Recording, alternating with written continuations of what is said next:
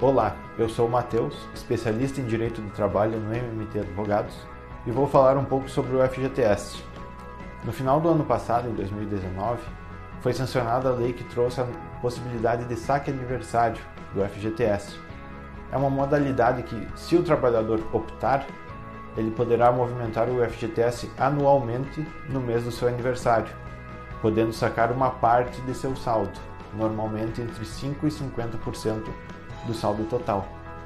No entanto, é necessário cuidado nesta modalidade, porque no momento que o, o trabalhador faz esta opção, ele estará saindo da modalidade de saque e rescisão, ou seja, no momento que ele for demitido sem justa causa, ele não poderá sacar o FGTS, tendo que esperar até o próximo aniversário.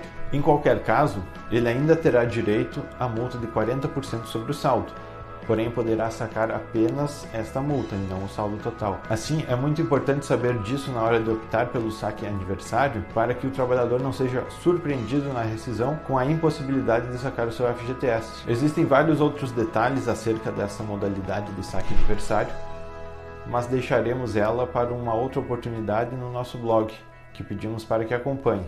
Muito obrigado.